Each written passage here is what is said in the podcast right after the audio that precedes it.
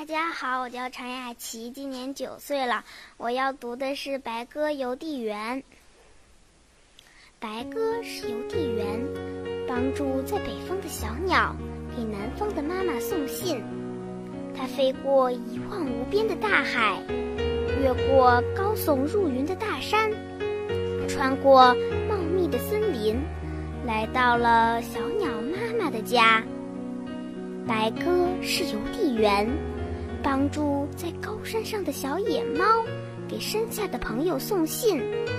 它飞过一片片田野，穿过一条条河流，来到了小野猫朋友的家。